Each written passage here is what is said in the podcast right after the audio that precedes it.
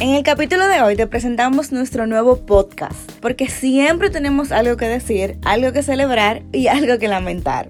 Estamos siempre pendientes de todo aquello que está sucediendo, porque te guste o no, nadie escapa de la moda. Ella conjuga gustos, usos y costumbres utilizados por la mayoría durante un periodo determinado. Incluso puede llegar a ser algo que se repite muchas veces. No importa de qué lado estés dentro de la industria, vives sobre una montaña rusa de emociones y posibilidades. Hoy es nuestro primer encuentro contigo en, Bendita, Moda. En este mundo lleno de caos, donde tenemos que llevar una vida perfecta en redes sociales y ser socialmente exitosos, nos enfrentamos a nosotros mismos como víctimas y verdugos. Una relación de amor y odio, repleta de sentimientos encontrados. Bendita Moda, más que ser otro podcast, es un grito desesperado por el desahogo de todos los profesionales de la industria creativa. Celebraremos, lloraremos, creceremos, evolucionaremos y viviremos una vida de desenfreno juntos. Yo soy Carlos de Moya. Yo soy Yamilet M. Díaz. Y estaremos conversando con expertos y amigos sobre temas que nos apasionan, otros que no tanto y algunos que son un desmadre regularmente. Bienvenidos a Bendita Moda. Capítulo 1. Ay, Dios mío, me siento así como en la cuenta de Influencer Chat. Eh, Tú lo viste en Instagram. Como que me están grabando y yo no sé qué me están grabando. Así que me siento. Totalmente. bueno, pero por finalmente iniciamos nosotros con, porque yo había pensado hacer un podcast yo solo, tú también, y al final decidimos unirnos y entonces míranos acá unimos fuerzas porque obviamente, como dice la aclamada Patricia Peña, we're stronger together. Y aquí estamos, señores. Finalmente, después de tanto posponer, procrastinar el proyecto, señores, teníamos un año. Ay, sí. Wow, siendo, de verdad. nuestras propias víctimas y verdugos. Totalmente. Es que, o sea, si la gente supiera que no ¿Por qué tú querías hacer un podcast? Ay, Dios, es tan difícil, mira. en un principio, es que mira, a mí me gusta hablar mucho. A mí me encanta hablar. Yo, no sé. entonces, como a mí me encanta hablar, yo dije, bueno, entonces yo lo pienso en un podcast en mi vida, porque la lógica, hablar, podcast, una plataforma que es gratis y llevadera, bueno, un podcast. Ese es mi primer, como mi primer motor y obviamente compartir lo que, obviamente, lo que uno sabe, para lo que uno estudió. Pero dime de ti, ¿por qué tú quieres un podcast? No, mira, a mí me había dado esa, como esa musiquita por dentro. Tú sabes que a mí cuando me pica una cosa con un proyecto, yo tengo que hacer algo. Entonces, como yo siempre vivo compartiendo mis conocimientos en las aulas o de alguna manera en conferencias, yo dije, bueno, tratar temas de moda o de actualidad en un podcast, eh, compartiendo mi punto de vista, eh, puede ser que a algunas personas le interese. Entonces, ahí empecé a comprar, por ejemplo, mi micrófono, luces y demás, y el micrófono ha cogido muchísimo polvo, entonces ya casi lo voy a tener que usar.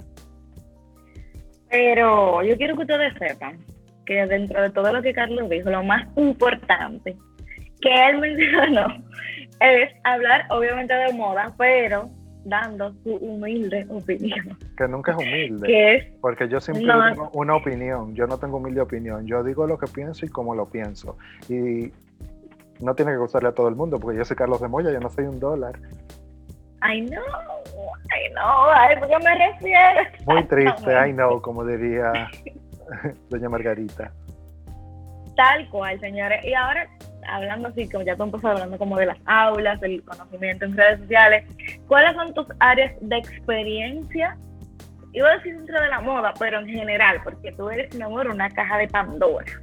Sí, mira, yo estudié publicidad y relaciones públicas en APEC, luego hice el técnico en diseño de modas y trabajé eh, para espectáculos musicales porque bailé muchos años de mi vida profesionalmente. Believe it or not. Ya lo sabe, dándole hasta abajo, hasta allá y haciendo split. Eh, Claro que sí. yo creo que muchos de mis mejores años fueron en la danza. Y eso me dio la gran oportunidad de conocer a Norin Sanjay, quien me dio la primera, mi primer gran trabajo, que fue el estreno mundial de Fiore el sábado por la noche, el ent- estreno mundial en español. Y entonces, anteriormente a eso, yo había diseñado comparsas, seguí haciendo trabajos sociales y colaborando con la Plaza de la Cultura de Cándido Vido en Bonao, aunque soy de Mao. Wow. Y después me gané una beca para el Instituto Marangoni, me gané el premio al traje nacional dominicano. Me fui a Marangoni, vine y empecé a presentar credenciales en Dominicana Moda. Y hasta el sol de hoy. ¿Qué eso fue en el año? ¿Ah? Muchacha, ¿En el año? después, te- después empezamos a revelar edad. No, niño de 15. Señores, son muchos años de vasta empecé muy joven. experiencia. Yo empecé muy joven. Lo- igual que yo, yo Ajá. ven así, Yo- pero yo empecé muy joven Yo también. he tenido la oportunidad de, de trabajar la parte de social media para algunas marcas también, por eh, cosas de la vida que me llevaron, por ejemplo, en Dominicana Moda, Bridal Week, algunos eh, eh, tiendas y centros comerciales, pero yo creo que tú sabes más de esa área que yo, así que para que la gente sepa un poco más de ti, porque no todo el mundo tiene que conocernos, y el que no nos conoce, bienvenido sea y qué bueno que pueda compartir con nosotros. Hello, bienvenido. ¿Cuál es, ¿En qué área tú te has desarrollado y en qué tú puedes aportarle a los demás? Mira, long story short, o no tan short, yo, bueno, para que entiendan un poquito el contexto tan twisted, porque yo soy de moda, pero me encantan muchas cosas y lo comparto en mis redes. Y a veces yo siento como que la gente dice, diablo, pero este tipo, ¿qué es lo que ella habla? Ella habla de moda, me habla de trapo, me habla me de lo han dicho eso. Tú eres como mucho de todo. Sí, totalmente. Pero es que también. exactamente, exactamente, somos mucho de todo. Eh, cuando yo estaba en el colegio, yo sabía que yo quería estudiar algo relacionado con la eh, perdón, con el arte, porque en ese momento, estamos hablando del 2010, el 2009, no, no, el, exacto, ayer, claro que sí, la moda no estaba como tan en auge como en este momento. Entonces, en ese momento yo sí quería estudiar algo relacionado con arte. ¿Qué pasa? Lo más cercano a arte dentro, de mi realidad, porque yo no dibujo ni un triqui triqui, o sea, yo no sé dibujar ni un trazo, claro que sí, era publicidad. Y me enamoré de ese mundo. Y cuando entré tenía una idea de yo quería ser productora de televisión, eventos y todo. Claro que Wow, supuesto. Larisa. y luego que entré en carrera, pues me di cuenta de que había un abanico de posibilidades, como bien lo dice nuestro intro, eh, de donde yo podía eh, coger y dejar. Eh, ¿Qué pasa? Dentro de, de, lo largo de mi vida, de que yo soy una, un bicho, a mí la gente, o sea, mis amigas, me, ay, ¿qué me pongo? Me escribían, voy para el sitio, ¿qué me pongo? Me pongo esto, me mandan fotos, o cuando nos juntábamos en el colegio, vamos para Acrópolis, nos vamos a sentir la cadera de Acrópolis, ¿qué nos vamos a poner? Como que hacíamos un matching outfit. Entonces, dentro de lo largo de mi vida, la moda siempre ha jugado un rol importante. Para mí, tanto en lo externo, de eso de que me preguntan que qué se ponen, tanto como lo interno. O sea, eh, para mí la moda, y lo he dicho y lo he repetido 500 mil veces, es una herramienta de proyección y de forjar el autoestima, de ayudar a forjar, de forjar el autoestima. Y eso es algo que yo siempre dejo reflejado en todos mis proyectos. Cuando termino mi universidad, en atención a esa pasión tan fuerte que yo tenía por la moda, me voy a estudiar a Madrid y yo duré un año eh, estudiando comunicación, evidentemente en moda, y de allá para acá, mi amor, yo vine en búsqueda de Michelle. De Michelito.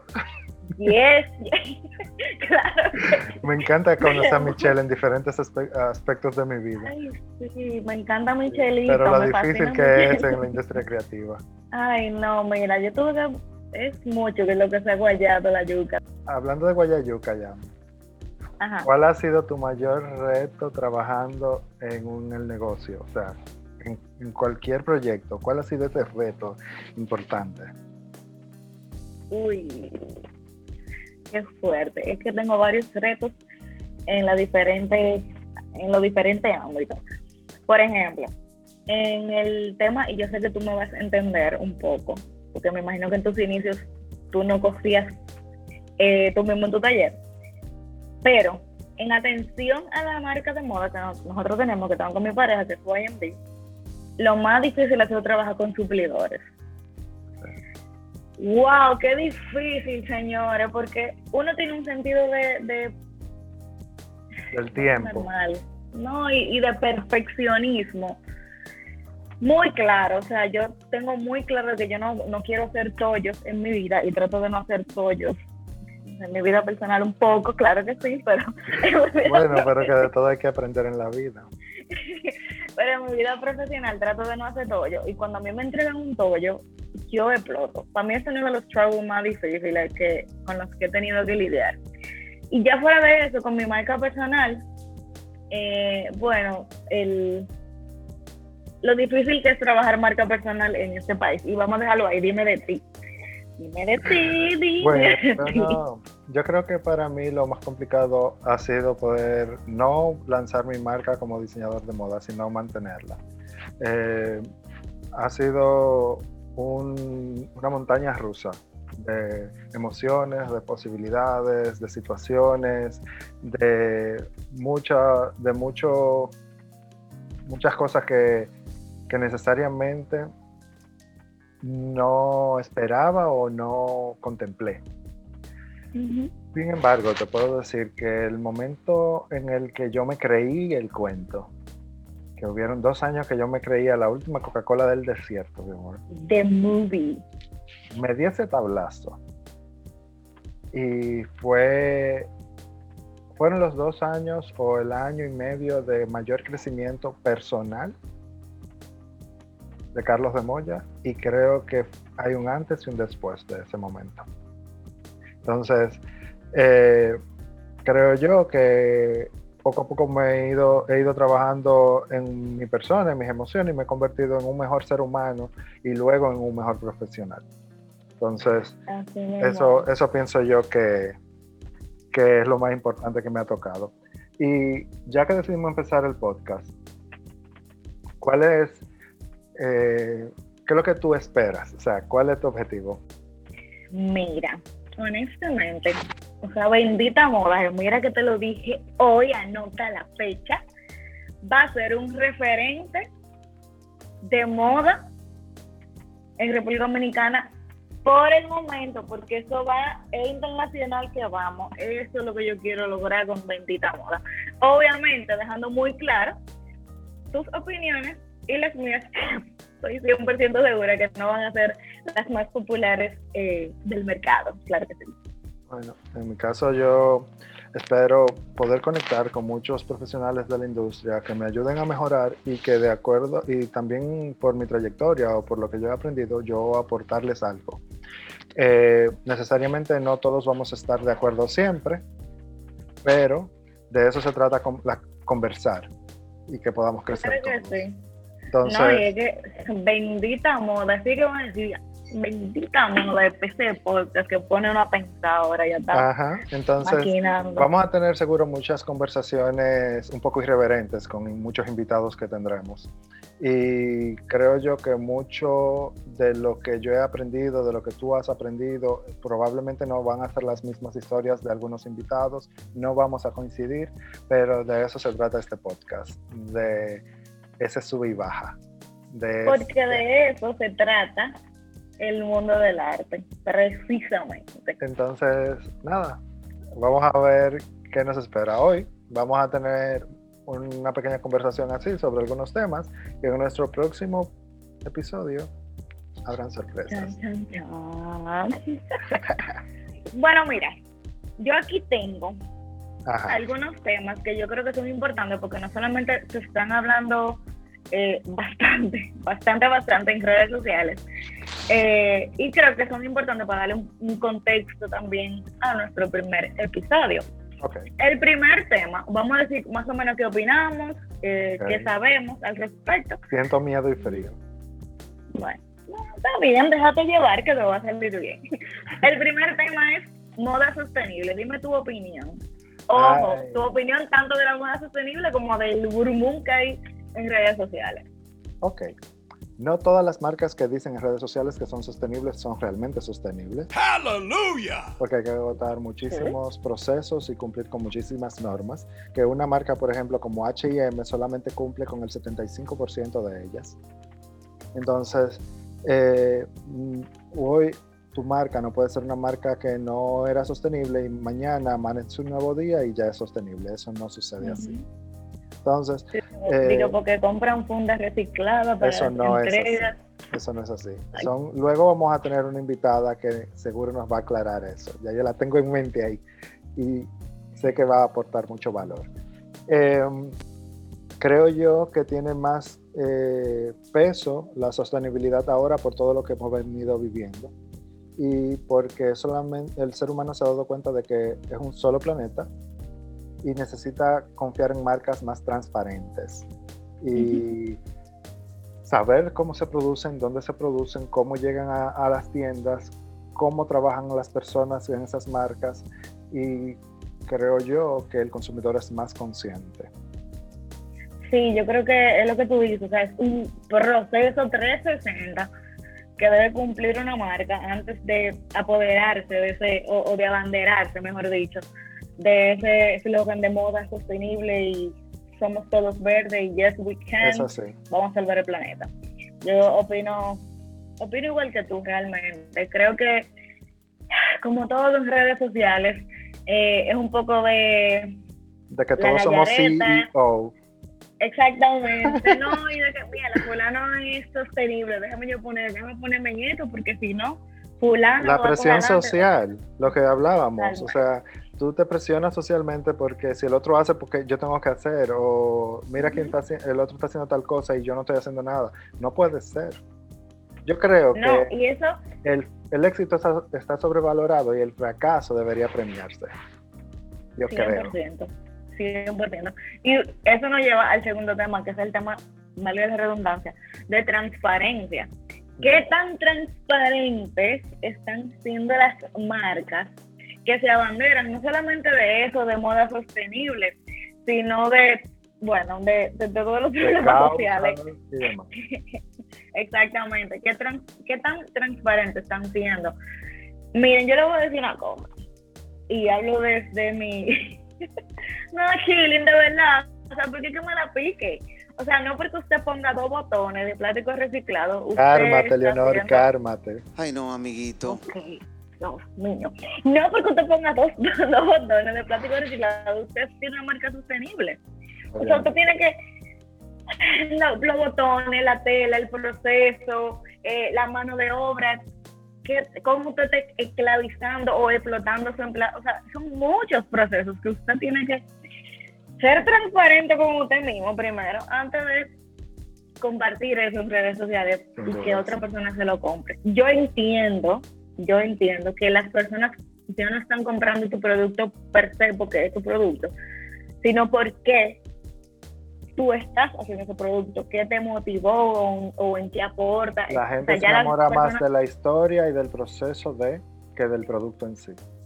Pero hay que ser transparente, mi amor, porque ¿en qué estamos? Mañana yo voy a poner un post en Wendy, somos eh, moda sostenible, porque claro que sí, tenemos fecha reciclar. Yo voy a ser el primero que te voy a poner mentira. No, you can't. Vamos con el tercer tema. ¿Cómo tú crees que las marcas de modas independientes, así como la tuya y la mía, están saliendo adelante después de todo lo que estamos viviendo y lo que hemos venido viviendo? Yo he leído mucho. Eso está muy difícil, eso está muy difícil. Mira, ha tocado reinventarse bastante yo voy a entregar mi ya,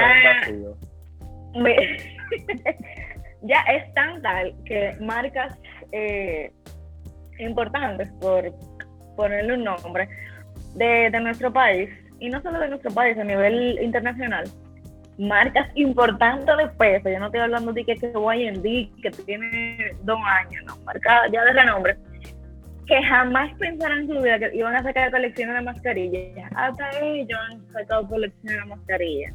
O sea, he oído comentarios de, no, bueno, al principio de la pandemia, yo no voy a sacar eh, colección de mascarillas porque ya todo el mundo, mi amor, meses después, Eh, ah, pero, yo no hice colección de mascarillas.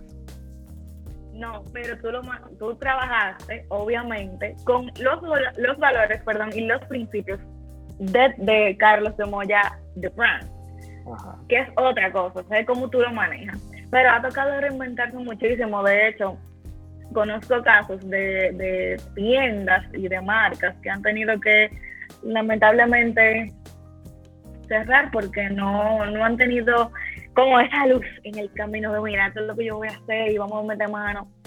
Porque obviamente es una montaña rusa de emociones y posibilidades y esta es una de las realidades en Sí, este momento. Por ejemplo, y en temas generales de carta de color, ¿qué tú has visto para esta temporada? Colores muy brillantes. eh, realmente yo, bueno, a raíz de los colores del año, que no sé si, si, bueno, es uno de los temas también que vamos a tocar, que son Ultimate Gray y um, Illuminating Yellow, ¿verdad? Ajá, esos mismos. Esos dos, claro que sí. Eh, no sé, creo que a raíz de esos colores, como que no, no he conectado con la paleta de colores de Summer. Voy a ver qué twist le doy. El- Dime de si tú- yo- tú- dime si tú conectaste primero con, con esos colores de Pantone. Lo siento, a mí me encanta el amarillo.